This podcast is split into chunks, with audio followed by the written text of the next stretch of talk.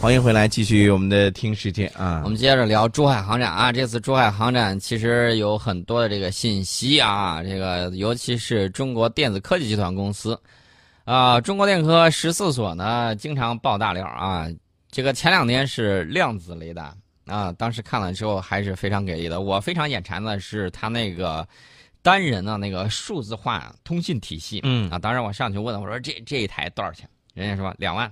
我说对讲机就两万啊！哎呀，然后我说太贵了啊！我们这个保密的，然后水平很高的，然后巴拉巴拉解释了一大通。我说还是太贵了，嗯你要是两千块钱我就买一个就走了啊！东西比较贵，当然了，东西也比较好。人家呢主要是针对海外市场，大家要理解这一点。嗯呃，这个都不在我们讨论之列。我们今天要讨论的是正经事儿，就是电科啊，中国电科集团公司十四所的这个所长在航展现场。正式率先提出了有一个理论，这个理论我听了之后很震撼，而且现场反响也很大。嗯，他提出的叫五大作战预警体系，啊，这五大作战预警体系，因为它要反映未来的这种斗争的这种形式，比如说信息主导、体系协同、全域作战，有这方面的这种要求。然后呢，它这个整体解决方案提供了这种探测感知整体解决方案。实现了陆海空天四维一体啊，然后看到全球每个角落，五大体系多元融合、综合集成，实现信息火力一体化，呃，碳干一体。这个碳干一体是什么意思？我没搞清楚。探索干扰一体应该是这个意思吧？嗯，探索跟干扰一体，然后还有体系对抗，实现战场的这种单向透明。那么它这个体系呢，大概就是这么五个。第一个叫反导作战预警体系。啊，通过反导预警中心把各个雷达传感器连到一块儿，组成这种探测网络，呃，然后统一管理、统一调度、统一分配、有机融合啊，全程无缝链接，有序的实现对那种呃弹道弹道那种家伙的这种天基反导作战预警体系啊，然后把它给远程探测识别，嗯，然后呢再进行制导的这种拦截，形成一个完整的反导作战流程。这我听着比那个什么 NMD 啊、什么这之类的要厉害的多呀！而且我觉得这完全就是一个，呃，这个星球大战计划的一个翻版啊，最起码是天机系统的一个翻版吧，这个挺厉害的。除了这个之外呢，还有一个叫空间攻防预警体系，嗯，呃，这个构建天地一体、覆盖全轨道的空间态势感知传感器网络。那么，通过先进的多元数据融合与处理技术，重点对空间目标实施高精度、高时效态势感知，实现对目标识别更精细、快速有效支撑空间的这种攻防，掌握空间制空权。我记得前一段时间有一个国家说：“哎呀，我要把这个太空军事化。”然后我我们都说了，太空是全人类的，对不对？你要和平利用，那非要有人这个搞这种。啊，什么这个军事化太空啊？我觉得这样不好。那些人是是在这个世界当世界警察之外呢，还要想当太空警察。啊、所以说呢，我就觉得太阳系虽然很宽阔，但是嗯好像有点容不下它啊。虽然是这么说，但是我们一定要记住一句话啊，就是这个物质的力量要用物质去消灭。怎么办呢？我们要掌握空间制空权。嗯啊，这是我们的这一个重点。除了这个之外啊，大家会看到由由天到地啊，由上到下。还有这个战区联合预警体系，还有什么呢？还有这个情态呃，这个情报态势感知和武器的信息保障啊，有全球监视和打击预警体系整体的这种构建，能够支持武器系统在数小时甚至几分钟之内对全球大区域高价值目标实施监视和打击。所以说呢，大家，我建议大家去看一看。电科十四所所长在航展上正式发布的这个五大作战预警体系的这一篇报告啊，还是很有趣的。这个东西呢，也对我们对未来形态的这种判断是一个重要的一个依据。呃，所以说呢，这个东西很关键。我在这儿不多讲，大家可以去看一看这篇文章啊。无论是在这个《环球时报》上，在观察者网上，你大概都可以找得到。那么我们说完这个东西呢，我们要说一些航展上能够看到一些比较新的这种家伙事儿。老旧的大家都看了之后啊，还可以。上届我都看了啊，这届我又看见你了。呃，咱不说这种，说就给大家说最新的。那么大家可以看，在这次珠海航展上，除了很多现用的啊各种航空航天的这种大型装备之外，还出现了不少概念模型展品。大家一定要注意，有些概念模型展品看起来很小，看起来在角落里头不起眼，但是大家要注意，有一些设计方案极有可能就是未来的这种成熟方案呢。而且他们在设计上相当的大胆。我上次看那个磁悬浮的那个旋翼，当然我看了之后惊呆了，我说这太高大上了吧，呃，太高大上的东西无法用言语描述啊，这个这个大家要理解一下。呃，我们说一些可以描述的，比如说大家可以看有一个叫 FL 幺七的。超音速运载平台啊，我一直跟大家说，这个超音速运载平台很给力。以后我们可以做超音速的这种客机啊，实现洲际的这种航行速度会更快，几个小时就飞过去了，效果很好。那么我们这个无人运载平台，当然不是给顺风准备的啊。这个最大起飞重量的是三吨，升限是十五千米，最大飞行速度一点八马赫，航程它标的只有九百公里，九百公里一眨眼就到了嘛，速度很快的。嗯。呃，除了这个之外呢，你大家可以看它的外形，外形要多科幻有多科幻，然后让我误以为到了这个科幻世界里头一样。啊，除了这个之外，还有 FL 二啊，这个大范围多任务高速无人运载平台，最大起飞重量二十二吨，最大飞行速度零点七三马赫，就是大概每小时九百千米，呃，最大航程是七千公里。所以我认为，那个写航程九百公里那个，你是不是少写了一个零？你是不是少写了一个零？这数你说这个甲板上 啊，我认为可能像数学，像小时候说学数学一样，是吧？啊，少写一个小数点儿，就就这种可能性。嗯，呃，另外呢，我也纠正一下我的错误。那天我还跟呃陈勇老师在探讨，我说这个高德地图跟高德现在开始搞这个啊单兵的这种什么无人无人的那种飞弹，然后过去。嗯，后来才知道是高德红外。两家公司不一样的，高德地图是搞这个导航的，嗯，高德红外，你俩起名起这么像，他还在旁边打了一个牌子，啊，他那旁边有一辆车，那车，呃，有一个五对负重轮的有一个车，看起来很科幻，既有这种各种的火箭，还有各种的这种炮。宋老师只要一看见这啊，就认为是那了，我就忘了旁边还有什么呢？旁边还有一个美女在举着牌子，嗯，那个牌子你知道顶上写的什么？嗯。高德军工，我在想，你又一家公司吗？后来才知道，呃，人家高德红外顶上写的，我们要打造在军工领域怎么怎么样，嗯，它是民企啊。嗯，我看了之后，你能不能老老实实就写我就是高德红外，还是叫自己高德军工？嗯，弄得我都出了洋相，把你跟高德。高德导航都弄错了，哎，这个这这明明是该谁背的锅，这还是来谁来背啊？甩给他，甩给他，一定要甩给他 啊！现在我才清楚，原来这个高德红外是湖北的一家公司啊，这个跟高德地图是两码事儿。你们名字起这么像，当时合名的时候怎么合的呀？是不是领域不一样，然后才？才能够重合的。哎，宋老师都已经这个，哎，算了，就不再说你了。啊，你都已经就把锅都甩给人家了，你还要再怎么样？好了，不甩给他了。我这个给大家纠正一下啊，这个当时是我这个犯了这个常识性的错误啊，给大家道个歉。另外呢，我们再说一下，本届航展上还有一个亮点，这个亮点呢主要是水上无人装备啊。我上次去的时候，水上无人装备就没有在主展馆。嗯，呃，我记得当时是跟中科院有一个小伙儿，我俩在那儿聊了半天。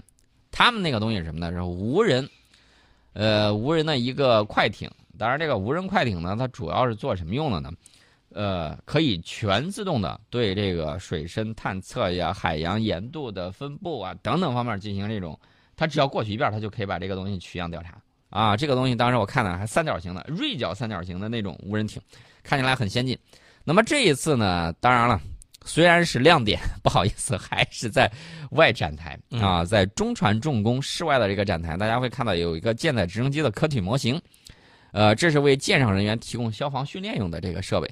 旁边呢，还有一艘罩着蒙布的这本罩有一层罩布的那个无人船，具体性能不好意思不向外透露。嗯，那么除了中船重工这种造船巨头之外，还有多家民营企业。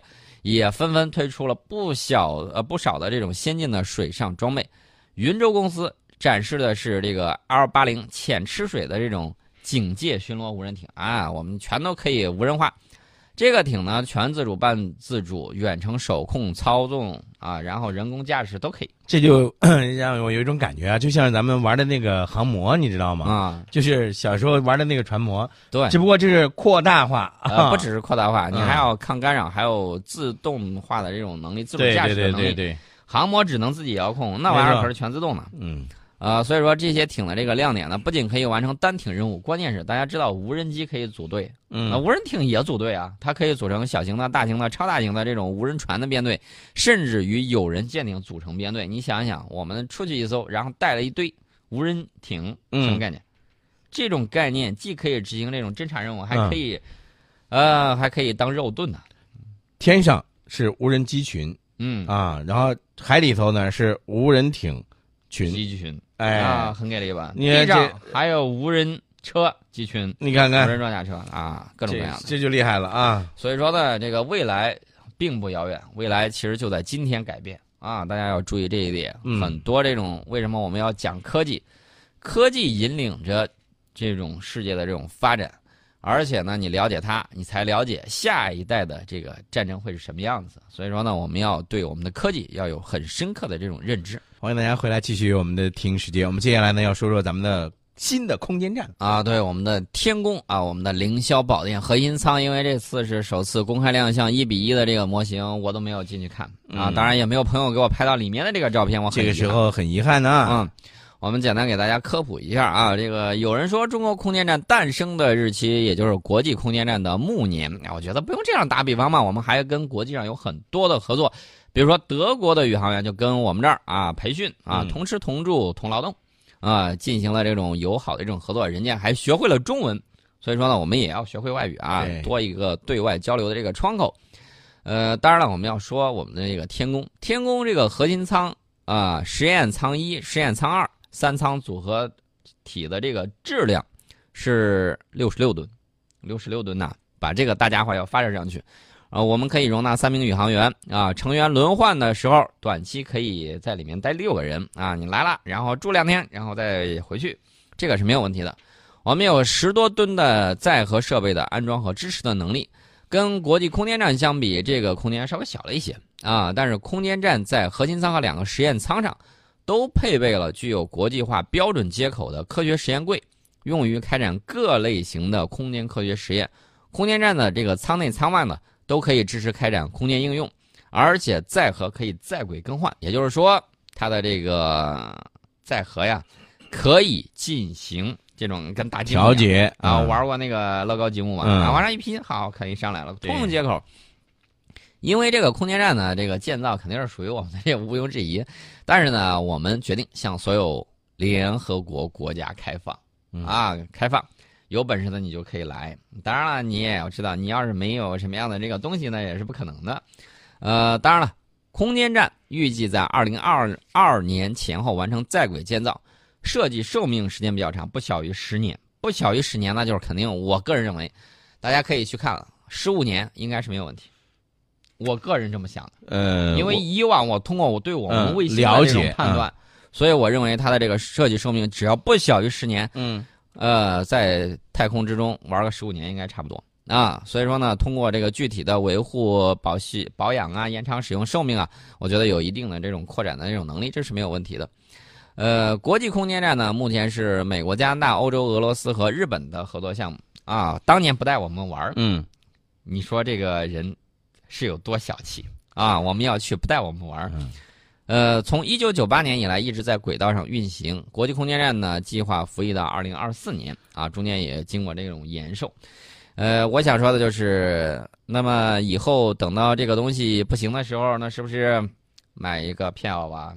啊，这个宋老师从哪最开始说这个事儿的时候，就是说需要他们买票啊，啊我主要是对有些人这种小心眼儿很不满意、嗯。啊，所以说呢，话上你两句，很正常。有这个，但是宋老师，我觉得是这样啊，我我们是一个大国，我们是一个负责任的大国啊，我们呢有时候也不会像你说的这样的，啊，我们科技刚才不是说了吗？我们这个配备有国际化标准接口的科学实验柜，对可以开展各类空间科学。我们的心态是开放的、啊，我们要以自己的科技发展，嗯，让某些人高攀不起。对，啊，是这个一个哎想法。当然了，嗯你要是真是说，哎呀，我这儿有什么样的技术，来来来来，嗯。想上来看一看，想上来坐一坐，嗯，来呗。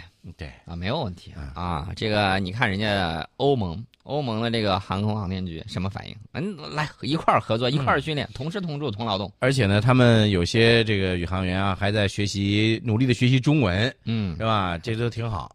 所以说呢，大家可以看到啊，这个国际合作才是大趋势。哎，那种搞闭关锁国的，我认为这是逆潮流而动啊，最终呢，在历史滚滚的车轮之下，可能会螳臂当车啊。这个情况呢，跟你说一下啊，无论是在科学领域还是在其他方面，自己心里有数就行了。我们接着说，我们这个接下来的有要搞什么东西？今年十二月份，我们要发射由中国航天科技集团五院研制的鸿雁通信卫星星座系统啊，首颗实验星，十二月份就发射升空了。呃，不光他是在这个珠海航展上他宣布了这个消息，而且呢，我们这个知道这个紧锣密鼓的这些卫星的这个发射还有后续的。嗯啊，比如说到二零二零年，哎，没多长时间啊，我们离二零一九年也就剩这个。一个多月了，对吧？五十来天的时间，到二零二零年，我们陆续要发射三十多颗卫星。所以说呢，在今后两年的时间里面，大家经常会看到有一些消息在不重要的版面说啊，我们今天又发射了什么样的卫星啊？不用担心，我们其实今天就告诉你了，三十多颗呢。呃，这两年时间，最起码一年十五颗吧，是这么一个概念啊。重点我们要覆盖“一带一路”相关的国家和地区，初步建设示范系统，实现“一带一路”区域的商业运营。那么同时呢，到二零二二年完成系统一期六十颗卫星的组网和这个运营，嗯啊，六十颗很不少了，而且是我们首个，呃，满足基本卫星数据通信需求的这么一个系统，并且在太空中呢构建出一条四通八达、覆盖全球的信息丝绸之路。所以说，当年这个汉武帝啊派张骞去通西域，嗯啊，打通了丝绸之路。没有想到，我们现在这个丝绸之路既有冰上丝绸之路、海上丝绸之路，还有这个太空的全球信息丝绸之路。所以大家会看到啊，我们的这个丝绸之路带去的是啊，古代带去的是丝绸，带去的是瓷器，带去的是茶叶。现在我们带去的是科技啊，可以造福人类的科技。